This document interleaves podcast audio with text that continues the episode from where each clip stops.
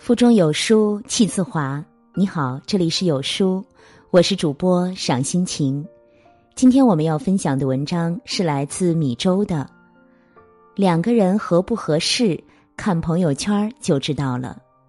若您喜欢我们的文章，欢迎点击文末的再看。有人说，看人先看朋友圈，比生辰八字准多了。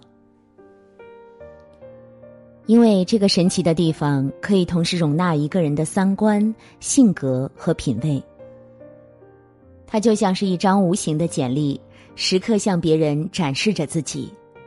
所以两个人合不合适，看朋友圈就知道了。前两天，闺蜜的妈妈提出让她去相亲，对方是一个软件工程师，年薪五十万，有房有车，生活小资。迫于压力，闺蜜添加了对方的微信，第一时间打开了他的朋友圈没想到啊，一股充斥着强烈个人风格的气息扑面而来。各种土味视频，一个接一个的刷屏，不转不是中国人的营销软文，去国外出差话都不会说了。什么上个月去了 California，当地的 culture 真的 nice。希望以后能认真来一次 travel。一时之间，他竟找不到一个可以交谈的话题。反观他的朋友圈就像他本人一样，干净知性。居家一角永远摆放着他每周一换的插花生活中的小惊喜和善意，他时常记录下来，晒出来的合照也都真实得体。朋友圈是每个人的生活缩影。如果一个人能把朋友圈打理的干净美好，那他的生活也一定不会糟糕。显然，他们虽年龄相仿，但是两个人却仿佛来自不同的世界。有一句话是这么说的：和一个人结婚，并非是选择了一个人，而是选择了某种生活。爱情本身就是一个互相选择的过程，两个圈子无法相容、难以理解的人在一起，不会让生活变得更好，只会让彼此更寂寞。生活方式不同可以磨合，但是三观不同的人在一起，无异于是对彼此的公开处刑，因为即使是很小的事情。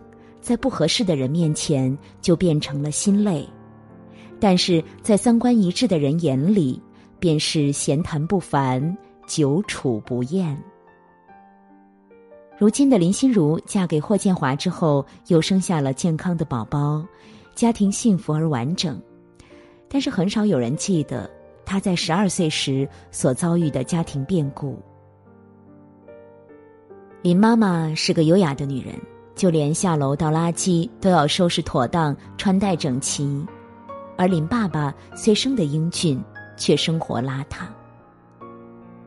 他喜欢养花，林爸爸就总是往他的花盆里弹烟灰、扔烟头。他喜欢干净，林爸爸却不爱洗澡，衣服乱扔。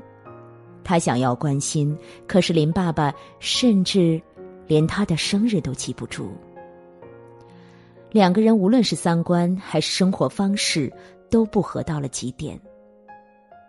林妈妈向他抱怨，却换来一句矫情，但是他最后不想妥协了，只留下一句：“你人很好，只是过不到一块儿去，毕竟一辈子太长了。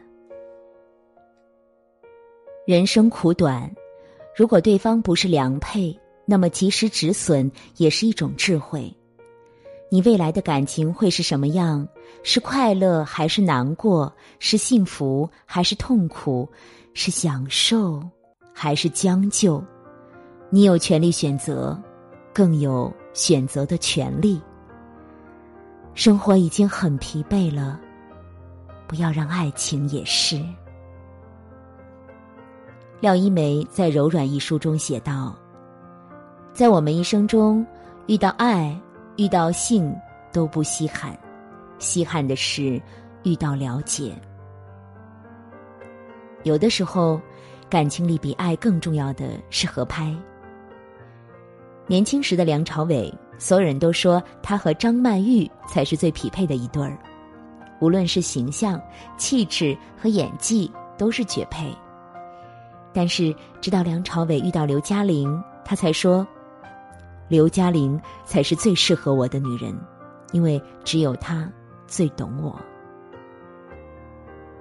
影帝刘青云年轻时寂寂无名，而那时的郭蔼明已经是香港家喻户晓的港姐冠军。但是他懂得刘青云，即使当时穷到连车都买不起，他也相信他总有直上青云的一天。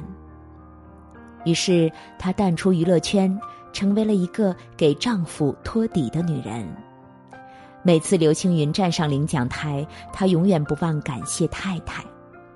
他说：“每次当我驾驶着太空船飞到宇宙不知道某个角落的时候，你总是有办法让我安全的回到地球。”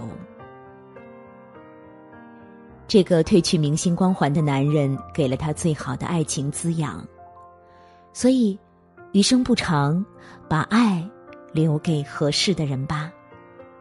下雨了，两个人如果有伞，就一起撑伞走；如果没伞也没关系，两个人撑一件大衣就好了。